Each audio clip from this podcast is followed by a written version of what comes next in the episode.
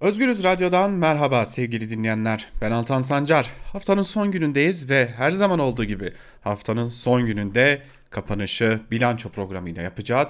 Her zaman olduğu gibi yine genel yayın yönetmenimiz Can Dündar bilanço programında konuğumuz olacak. Geride bıraktığımız haftada yaşanan gelişmeleri, gündemdekileri değerlendireceğiz.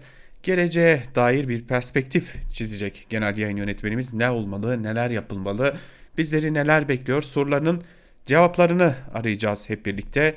Sizleri çok bekletmeyelim. Bilanço başlıyor. Can Hocam merhabalar. Yayınımıza hoş geldiniz. Merhaba, iyi yayınlar Altan. Çok teşekkür ederim hocam. Ee, hocam e, bilanço programını geçtiğimiz hafta biraz kısa tutmuştuk ama bu hafta onu da telafi et, edeceğimizi söylemiştik zaten. Ee, fazla gelişme var yine oldukça yine her zamanki gibi Türkiye'de yaşamanın, e, Türkiye siyasetini takip etmenin doğal sonucu olarak. Ama e, son iki günde dikkatimi çeken bir şey var hocam. Ben onunla başlamak istiyorum aslında programa. E, siz de gördünüz. Önce İzmir'de camilerden önce Çavbella sonra da Selda Bağcan'ın Yuh Yuh şarkısı e, duyuldu. Ve e, sonra da Adana'da bir şeyler oldu. E, elbette ki kimseyi zan altında bırakmıyoruz. Elbette ki kimseye iktidarın diliyle yaklaşmıyoruz ama e, Furkan Vakfı cemaatinin ya da e, Alparslan Kuytul'un cemaatinin Adana'da bir e, namaz kılma girişimi oldu e, ve e, polisin bir müdahalesi oldu. Fazlasıyla sert bir müdahale oldu. E, cemaatten e, yaralananlar oldu, darp edilenler oldu. Ama bir yandan da Türkiye'de ardı ardına bu gelişmelerin yaşanması yani e, Türkiye'de tesadüfler pek olmaz ihtimali de göz önünde bulundurarak bu gelişmelerin yaşanmasını nasıl değerlendiriyorsunuz hocam? Önce genel bir şey söyleyeyim. Ya ben Almanya'dayım. Biraz Avrupa'yı da izliyorum, Amerika'yı da izlemeye çalışıyorum. Yani bütün dünyanın bir numaralı gündem maddesi korona. Ve evet. yani bülten, haber bültenlerini izliyorum değişik ülkelerin korona dışında bir haber verme şansları olmuyor neredeyse. Bu Türkiye'de çok farklı şu anda. Yani ülkenin sağlığı, insanların onar onar yüzer yüzer ölüyor olması, salgının şu evet. ya da bu şekilde hala etkili olması toplumu gündemde yok. Yani gündemde ne var dediğin zaman her gün yeni bir gündem maddesiyle en iyi sen biliyorsun çok yakından izlediğin için.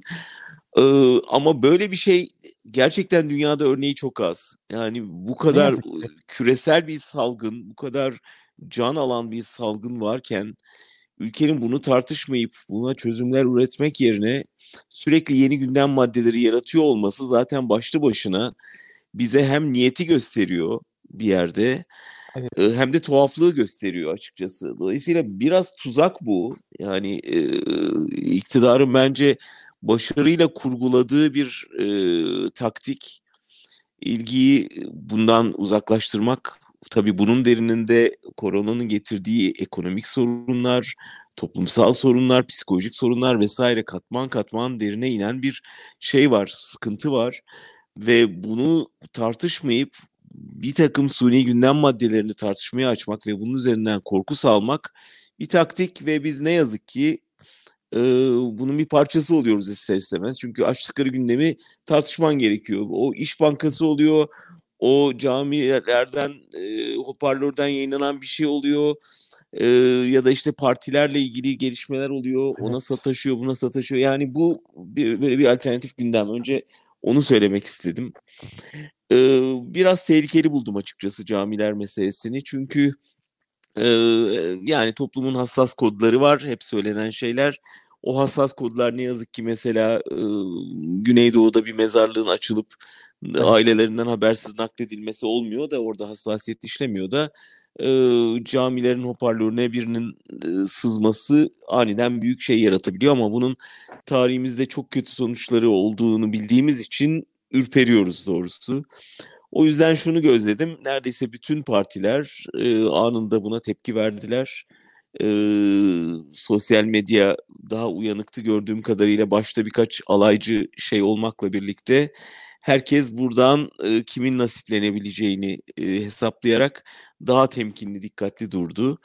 Dilerim bir an önce açığa çıkar e, ve önlem alınır. Çünkü bu gerçekten şu anda Türkiye'nin en son ihtiyacı olacak gerilim maddesi. Evet, eee, zaten hocam, eee, biliyorsunuz dün İzmir'de bir gözaltı gerçekleşmişti. İz İzmir'de CHP'nin eski yöneticilerinden biriydi Banu Ö. O da tutuklandı, eee, bu konuda. Eee, işin dikkat çekici tarafı hocam, dün yine, eee, yandaş gazetelerde özellikle Sabah gazetesinde rastladığım bir haberi de aktarmak istiyorum. Eee, malum İzmir Büyükşehir Belediyesi Başkanı Tunç Soyer, eee, Çağbele Marşı'nı çok sever, eee, ve hani birçok yerde de kullanmıştır.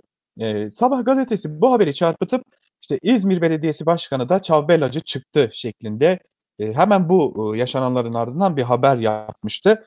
Tabii bu konuda benim sabah saatlerinde e, Ankara Kulisi programının hemen ardından Türkiye basında bugün programında Akif Pekin'in yazısını da paylaşmıştık dinleyicilerimizle. Orada dikkat çeken bir bölüm vardı. Çok kısa aktarmak istiyorum size hocam. Hı hı. E, eski Özel Harp Dairesi Başkanı Orgeneral Sabri 25 oğlunun sözleri Habertürk'te 2010'da e, kullandığı sözler bunlar. Eğer bir yerde halkı galeyana getirmek isterseniz sizin saygın değerlerinize düşmanın küçültücü hakaretler yaptığını gösterirsiniz. Özel harpte bir kural vardır. Halkın mukavemetini artırmak için düşman yapmış gibi bazı değerlere sabotaj yapılır. Bir cami yakılır. Kıbrıs'ta biz yaktık mesela gibi bir e, anlatımı var kendisinin de. Tabii bu kadar e, komplo teorisine girmeyeceğiz ama Hani bugün İhsan Eli Açık ki kendisi de Özgürüz Radyo'da program yapan bir isim. E, onun da önemli bir değerlendirmesi vardı. E, o da yaşananları aslında e, aman dikkat dercesine paylaşmıştı. Ne zaman cami, ezan, minare saldırıları, bayrak asma, büst kırma olayları oluyorsa bilin ki birileri devrededir, plan kurmaktadırlar şeklinde paylaştı. Şimdi Türkiye'de daha önce de cami minarelerinden bir iki defa farklı seslerin yükseldiğini gördük. Bunlardan biri de Cumhurbaşkanı Recep Tayyip Erdoğan'ın seçim şarkısıydı. Domra çalınmıştı cami minarelerinden. O zaman kimse buna tepki göstermemişti. adeta üstü kapatılmıştı. Ama bugün söz konusu bir marş olunca, daha çok da solcuların kullandığı bir marş olunca öyle görünüyor ki büyük bir kampanya başlatılmış durumda ve AKP iktidar bu kampanyayı çok iyi kullanıyor hocam. Bunu da belirtmek gerekiyor. Dilerim ve umarız ki e, bu kampanyanın peşine çok fazla takılmayız. E, ama evet e, haklısın. Yani burada bir hassas olmamızı gerektiren bir durum var. Her ne kadar e, camilere siyaseti sokan, camileri birer siyaset tapınağına haline sokan siyasal İslamcılarsa da e, yine de bizim e, uyanık olmamız ve bunlara tavır almamız lazım. Ama e, Akif Bekin'in örneği evet yazısı çok önemliydi. Sabri 25oğlu'nu biz nereden tanıyoruz?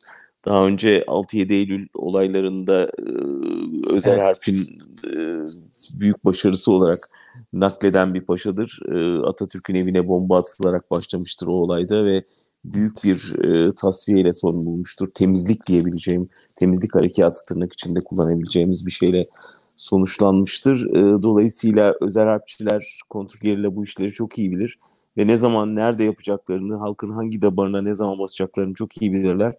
O yüzden uyanık olmakta, dikkatli olmakta büyük yarar var.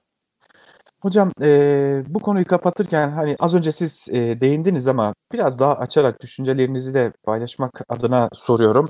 Şimdi 200'den fazla cenazeden bahsediyoruz. İstanbul'da bir e, Kilyos'ta bir mezarla daha doğrusu bir kaldırıma gömüldü. Üzerine beton döküldü.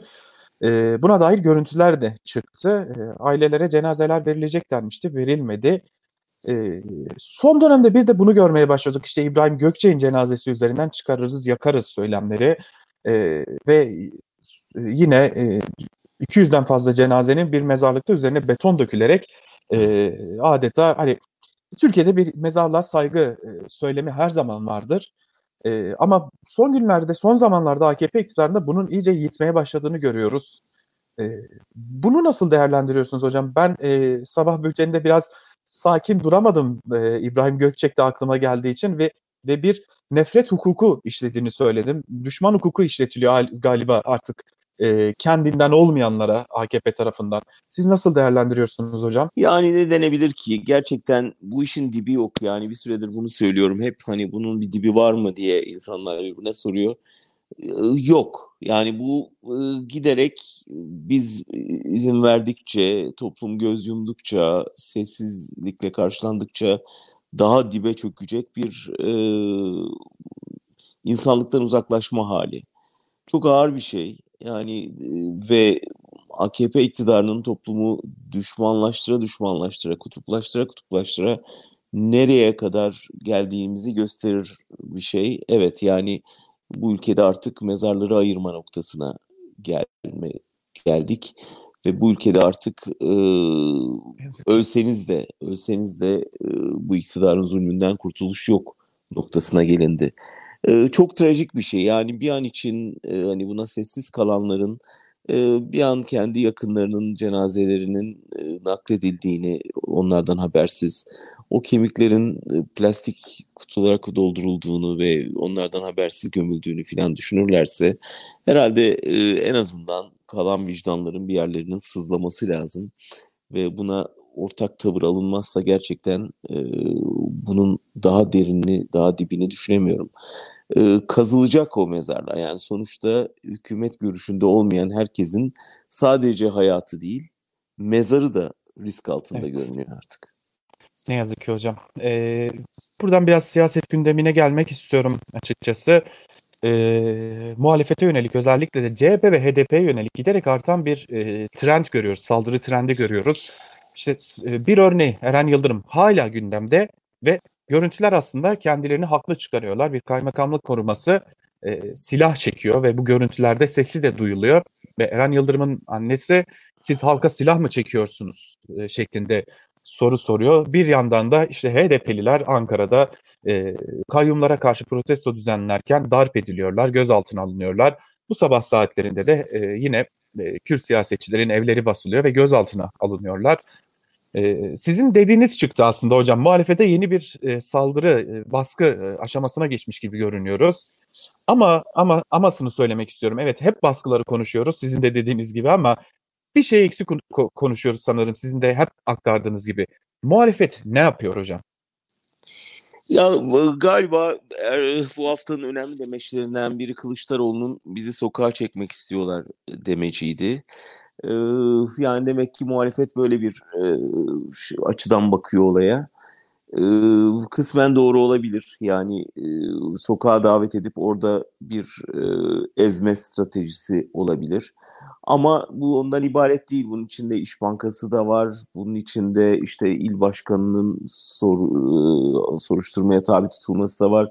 Bunun dışında İstanbul Belediye Başkanı'nın elinin kolunun bağlı hale getirilmesi de var. Yani çok yönlü bir kuşatmadan bahsediyoruz. Bu sadece CHP için. HDP için tabii neredeyse bütün belediyelere e, el evet. konma aşamasına geldi. Yani kaç belediye kaldı zannediyorum 10 civarında. 12 belediyesi 12 kaldı. belediyesi kaldı. Hocam. Yani sonuçta onlar da sırasını bekler halde. Bir şekilde normalleşmiş gibi görünüyor. Ha işte oralara da kayyum atandı şeyinde ve en ufak e, bir tepkide de polisin ne kadar sertleşebildiğini hatta milletvekillerine yönelik bir e, tacize saldırıya girişebildiğini de gördük. Dolayısıyla çok yönlü bir kuşatma var. Ama şuna bakıyorum yani e, CHP e, Gençlik Kolları Başkanı'na yapılan haksızlıkta HDP ne kadar ona sahip çıktı? Evet. HDP il binası basıldığında CHP'liler ona ne kadar tepki verdi ya da kayyum atandığında.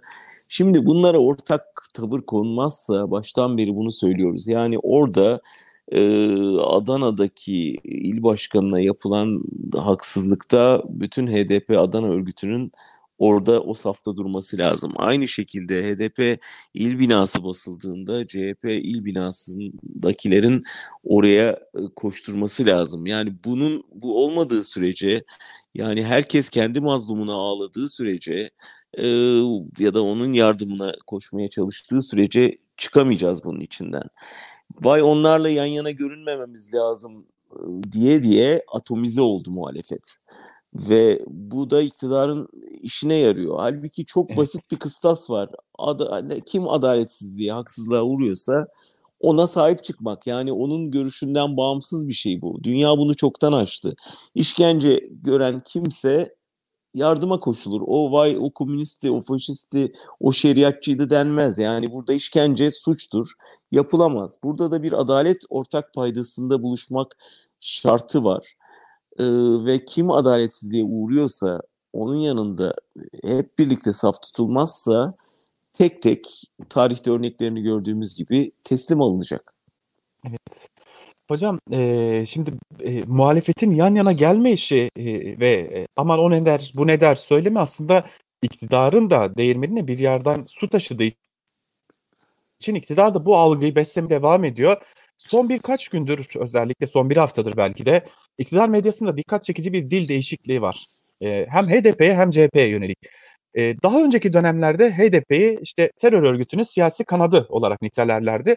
Ama şimdi doğrudan, eee, terör örgütü olarak niteleme durumu başladı ve bunun üzerinden Cumhuriyet Halk Partisi'ne de, eee, terör örgütüyle işbirliği yapan CHP şeklinde bir algı, ııı, oluşturulmaya çalışılıyor ve bu algı günden güne, günden güne manşetlerle güçlendirilmeye çalışılıyor.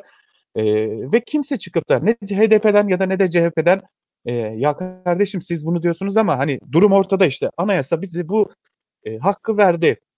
şeklinde en ufak bir itiraz geliştirmiyorlar ve, eee, net bir söylem duyamıyoruz. Duymadıkça da iktidar da bunu kullanıp, ııı, halkın gözünde sanırım, eee, 2 partiyi de tam anlamıyla kriminalize etmek için, bir Sadece fırsat yaratıyor. halkın gözünde değil maalesef Altan. Büyük ihtimalle Türkiye'de biraz tarih bilen herkes biliyor ki Evet. bunlar Anayasa Mahkemesi'ndeki kapatma davalarının, ııı, en bilinen ayağı. Evet, en bilinen maddeleri. Yani terör örgütüyle işbirliği, terörle işbirliği yapanlarla işbirliği. Bunları daha önce birçok parti kapatma davasında savcıların hazırladığı iddianamelerde biz gördük ve Ne bunun yazık neyin hazırlığı olduğunu, yani nasıl yandaş medyanın önce bu konuyu ele atıp sonra savcıları göreve çağırıp sonra savcıların iddianame tanzim edip bir kapatma davasıyla Türkiye'deki demokratik, eee, bütün kanalları tıkadığını tarihimizden biliyoruz. Dolayısıyla işin bir yanı senin dediğin gibi halk, nezdinde gözden düşürmek ya da hedef haline getirmekse belki de bir başka boyutu, bir hukuki hazırlığın altyapısını oluşturmak ki bu çok daha tehlikeli bir şey. Kesinlikle hocam çünkü, son çare olarak zaten bugün Ankara Kulisi'nde de bahsetmiştik bu konudan. Eğer hâlâ ne yapılırsa yapılsın AKP gidecek bir seçimden galip çıkamayacağını görürse öyle görünüyor ki son çare olarak HDP'nin kapısına kilit vurma seçeneği, belki de CHP'nin bile kapısına kilit vurma seçeneği gündemlerine gelebilecek gibi de görünüyor hocam. Bu da İlginç bir bir şekilde belki muhalefetteki 2 partiden bahsetmişken diğer 2 yeni partiden de biraz söz etmek lazım. Evet. Çünkü DEVA ve Geleceğin yavaş yavaş, ııı, topa Topa girmek zorunda Evet, zo zorunda kaldığını diyelim. Çünkü öyle sessiz kenarda bekleyelim, dur bakalım biz ki karışmayalım bu, ııı, curcunanın içinde dâhil olmayalım, biz kendi çizgimizde yürüyelim söyleminin hiçbir anlamı ve karşılığı olmadığını, hem politik karşılığı yok hem savunma karşılığı yok ve yani bunu gördüler çok kısa zamanda. Ve, ııı, aslında bizlerin, yani muhaliflerin yıllardır neler yaşadığını, üstelik onların dâhil olduğu hükümetler tarafından neler yaşadığını, o medyanın nasıl hedefi hâline getirildiğimizi çok net gördüler ve şimdi bir bakıyorsunuz Babacan, ııı, Bahçeli'ye meydan okuyor. Davutoğlu yandaş ka kalemlerle çatışıyor, onları tersliyor. Evet. Yani partiye hoş geldiniz demek lazım. Çünkü her iki anlamda partiyi kullanıyorum. Hem bu şey partisi, Mazlumlar Partisi hem de, böyle bir parti verir havasında, muhaliflere saldırı vardı ve o saldırıya yıllarca göz yumdular, yıllarca seyirci kaldılar, parçası oldular.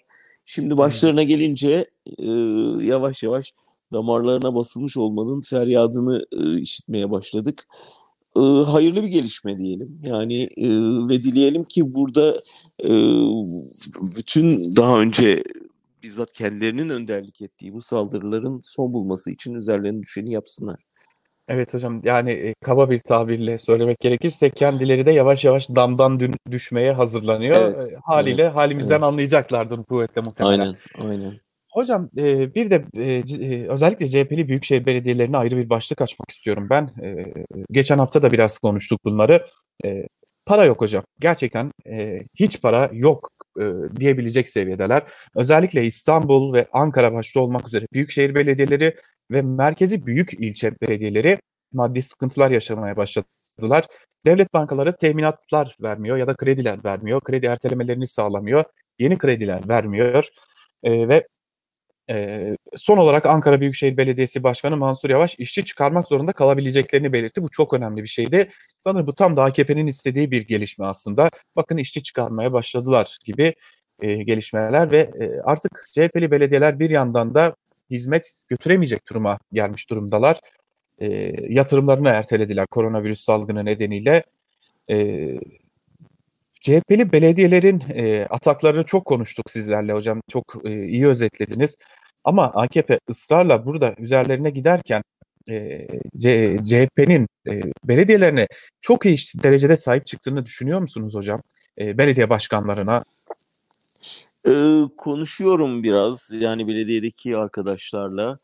Ee, gerçekten dediğin gibi çok dramatik bir durum var. Yani önümüzdeki ay maaş ödeyemeyecek haldeler. Çok somut bu. Ee, ve evet. hani işçi çıkarmanın nasıl bir maliyeti olacağını da farkındalar siyasi maliyeti. Ee, partiden çok büyük bir destek gördüklerini söyleyemeyiz herhalde. Görünen o. Ee, fakat bir çare arayışındalar. Onu da görebiliyorum. Ee, şöyle görmek lazım. Artık hükümetten bir şey beklememek, kötülük dışında bir şey beklememek lazım. Ee, partiden de gelebilecek destek belli. Ben açıkçası e, dış kredi bulabileceklerini düşünüyorum. Çünkü hükümete göre daha itibarlı durumda belediyeler. Ödül aldılar hatta. Evet, hükümetin bir itibarı yok dünyada. Ee, üstelik yani hükümete verilen desteğin Türkiye'de e, baskı olarak halka yansıdığını da farkında birçok çevre. E, ilişkileri kötü, Amerika ile kötüler, Avrupa ile kötüler vesaire. Ama burada belediyeler için gerçekten bir fırsat var. Yani şimdi biraz uluslararası ilişkilere ağırlık verip e, dünyadan e, kardeş şehirler e, seçip ya da varsa onlarla ilişkiyi güçlendirip tabii dünyada da büyük sıkıntı var ama şu aşamada e, doğru bir partner seçimiyle aslında bir dayanışma zinciri yaratmak mümkün. Onun dışında gerçekten e, şu andaki itibarlarını kullanıp kredi bulmaları da dış kredi bulmaları da mümkün gibi görüyor bana. Bu hükümet tarafından tabii paralel hemen şey de suçlanacaktır. Paralel finans kaynakları bulmakla. Ama e, başka çözüm gözükmüyor. Yani şu anda bence e, yapacakları en iyi şey e, dışa açılmak, hükümetten farklı olduklarını ortaya koymak ve var olan itibarlarını e, maddi bir şeye dönüştürmek, desteğe dönüştürebilmek ve bunu da halka düzgün anlatabilmek. Eğer bunun önü kesilirse bunu da çok iyi izah edebilecek durumdalar. Ee, çok e, önemli tespitlerdi hocam ve ben biraz da iktidarın içinde yaşananları konuşmak istiyorum. İktidar derken sadece AKP'yi kastetmeyerek söylüyorum elbette ki bunu. Hı hı. Ee, biliyorsunuz MHP lideri Bahçeli son olarak seçim yasası ve siyasi partiler yasası değiştirilsin, vekil transferiyle seçime girişlerin önüne kapatılsın talebinde bulunmuştu. E, Habertürk'ten Muharrem Sarıkaya da ve söyledi bunu. Biz de geçtiğimiz günlerde yine aktarmıştık. AKP e, yeni kurulan, kendisinden koparak kurulan partilere bir mağduriyet havası vermemek için e, öyle görünüyor ki şimdilik bu e, teklife pek de sıcak bakmıyor. Ama e, bunu buna ek olarak kendi içerisinde de bir takım dengeler değişiyor gibi görünüyor. Süleyman Soylu 10 gün boyunca sessizdi. O 10 günlük sessizlik boyunda birçok iddia ortaya atıldı. Ve bir anda Süleyman Soylu başka bir e, yerde e, ülkenin doğusunda ortaya çıktı. Bambaşka mesajlarla ortaya çıktı. E, bir yandan da Cihat Yaycı'nın durumu var. Cihat Yaycı e, önce kıza şekilde sonra istifa etti. E, aslında hükümete yakın olanlar da ne tepki vereceklerini hala tam anlamıyla kestirebilmiş değiller öyle görünüyor. E, çünkü üstten net bir tepki onlara da iletilmemiş gibi görünüyor. İktidar içinde yaşananları nasıl değerlendirmek gerekiyor size göre hocam? Ben yani en genelde şunu görüyorum. Ee, o tespiti seninle konuştuk. Yani seçim konusunda eğer yani Kılıçdaroğlu'nun e, iki yeni partiye mecliste grup şansı verilmesi için önce bir seçimin ufukta görünmesi lazım. Şu anda ufukta öyle bir şey gözükmüyor. Evet. Dolayısıyla daha önce de konuştuk. Ben bir seçim ihtimali görmediğim gibi eğer bir seçim olacaksa bunun Erdoğan'ın kazanacağı bir seçim olması şartıyla olabileceğini e, düşünüyorum. Dolayısıyla onun koşullarını yaratmak da biraz Bahçeli'ye düşüyor. E, o çünkü genelde işareti veriyor, hazırlığı yapıyor. Sonra iktidar bunu uyguluyor. Dolayısıyla e, bir şekilde eğer seçim düşüneceklerse mutlaka seçim yasasını değiştirmeleri ve e, birkaç e, koldan muhalefeti kıstırmaları gerekecek. Bir tanesi e, ittifakları önlemek. Yani çünkü ittifakların ne kadar iktidarı tahrip edebileceğini yerel seçimde gördüler. Bir daha bunun tekrarlanmamasını e, sağlamak. İkincisi HDP'yi kesinlikle bertaraf etmek e, ve hani seçimden uzak tutmak. Üçüncüsü kendilerine yeni ittifak partnerleri bulmak. Yani bunları yaparak ancak belli bir süre sonra seçimi göze alabilir iktidar diye düşünüyorum. Ama şunu öbür amiral meselesine gelince Cihat Yaycı'ya orada evet hepimizin kafasını karıştıran bir hafta oldu. Çünkü hükümet göre yani şöyle bir ortak refleksi oluyor insanların. Hükümet görevden aldığına göre ha demek ki muhalif bir şey savundu. Muhalif bir şey yaptı. İlk refleks bu oldu. Yani birden evet, paşayı yücelten muhaliften sesler çıktı. Sonra e, acaba e, işte FETÖ ile mücadelede geri adım mı atılıyor? Yeni uzlaşmalar mı oluyor? Bu kadar cemaatle mücadele eden bir askerin görevden alınması acaba iktidarın cemaate tavrında yeni bir dönüm noktası mı diye tahminler oldu. Sonunda anlaşıldı ki olay daha çok bir ordu içindeki güç bilek güreşi ne dönüşmüş. Yani Genelkurmay Başkanı'yla e, bunu da nereden anladık? Sonunda e, ben ölene kadar e, Cumhurbaşkanıma sadık kalacağım çıkışı bütün tartışmayı bitirdi aslında. Öyle değil mi? Yani Kesinlikle. Paşa'nın şeyi amiralin eğilimi anlaşıldı. Niyeti de anlaşıldı ve oradan itibaren ya bir büyükelçilik olacak ya sarayda bir göreve atanacak noktasına bir anda geldi ama o geçen 3-4 günde e, şunu gördük aslında. Ordu konusunda büyük bir cehalet içeyiz hepimiz. Yani ve bunun içinde aslında iktidar da var. Yani iktidar partisi de var. Ordu içinde ne olup evet. bittiği bilinmiyor. Ve bu bilinmezlik hadi bizi şaşırtıyor ama bence iktidarı korkutuyor.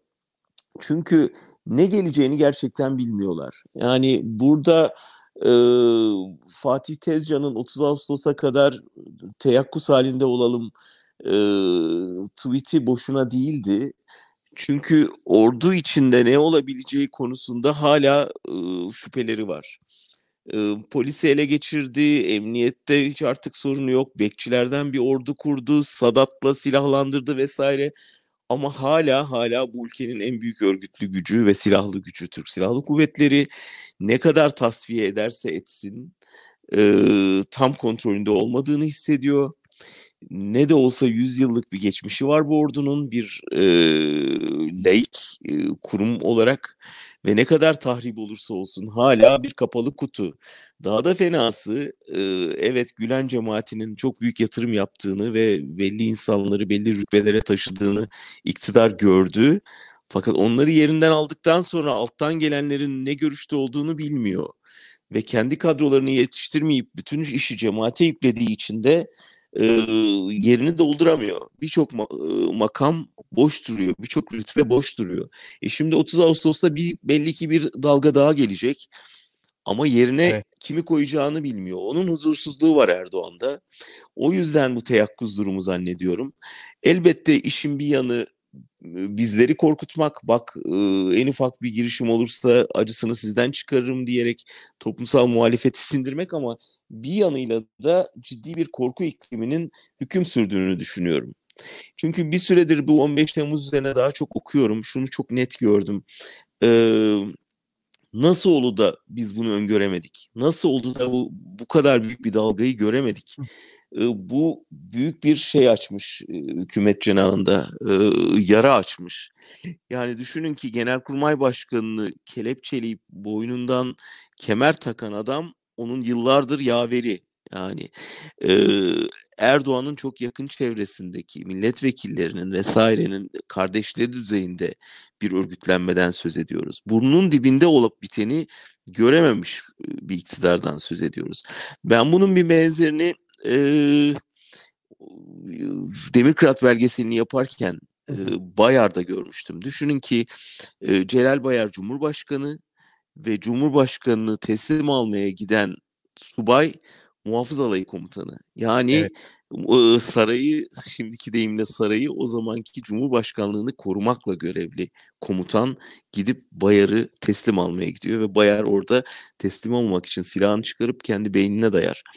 E, bu öykülerle e, yetişmiş bir merkez sağ iktidar gelip gelip aynı yere e, hapsoldu ve aynı şeyi tekrar yaşadı ve bu sefer çok şükür ki e, çok büyük e, de- devrilmeden kurtuldu ve Türkiye bir askeri rejimden kurtuldu ama onun sızısı içinde kaldı. O yüzden bütün bu tartışmalarda e, Cihat Amirel'in tartışmasında da aynı şeyi gördük.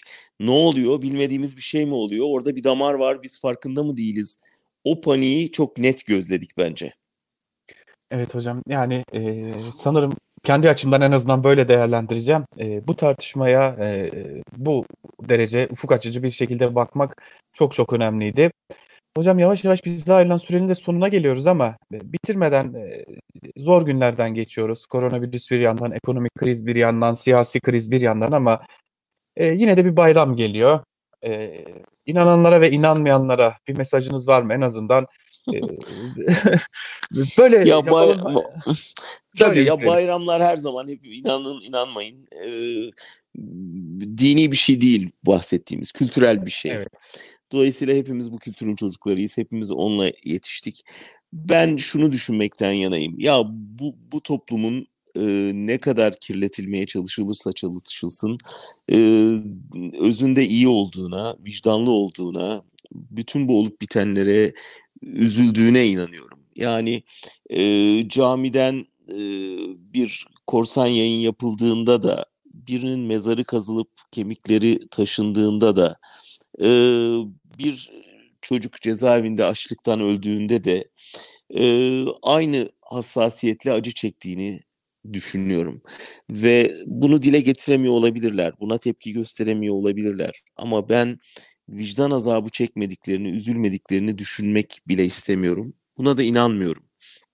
Toplumlar zaman zaman baskı altında e, boyun eğebilirler, sessiz kalabilirler. Ama e, vicdanlarını yitirmezler. Yani vicdan en azından ya- yas- yastığa başını koyduğunda onun azabını çekerler. E, vicdanını yoklarlar.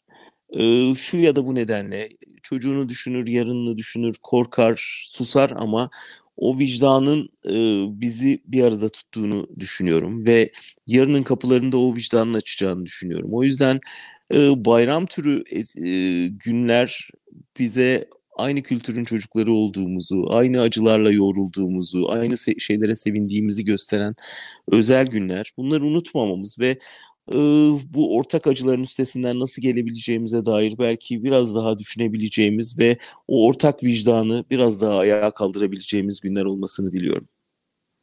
Hocam çok teşekkür ederim. E, bu güzel mesaj için de ayrıca teşekkür ederim. E, biz, Sağ olasın Altan. Senin de bayramın kutlu olsun. hepimizin Ee, hocam çok sağ olun. E, Haftaya görüşmek programı, görüşmek dileğiyle bilanço programını da böylelikle noktalamış olalım.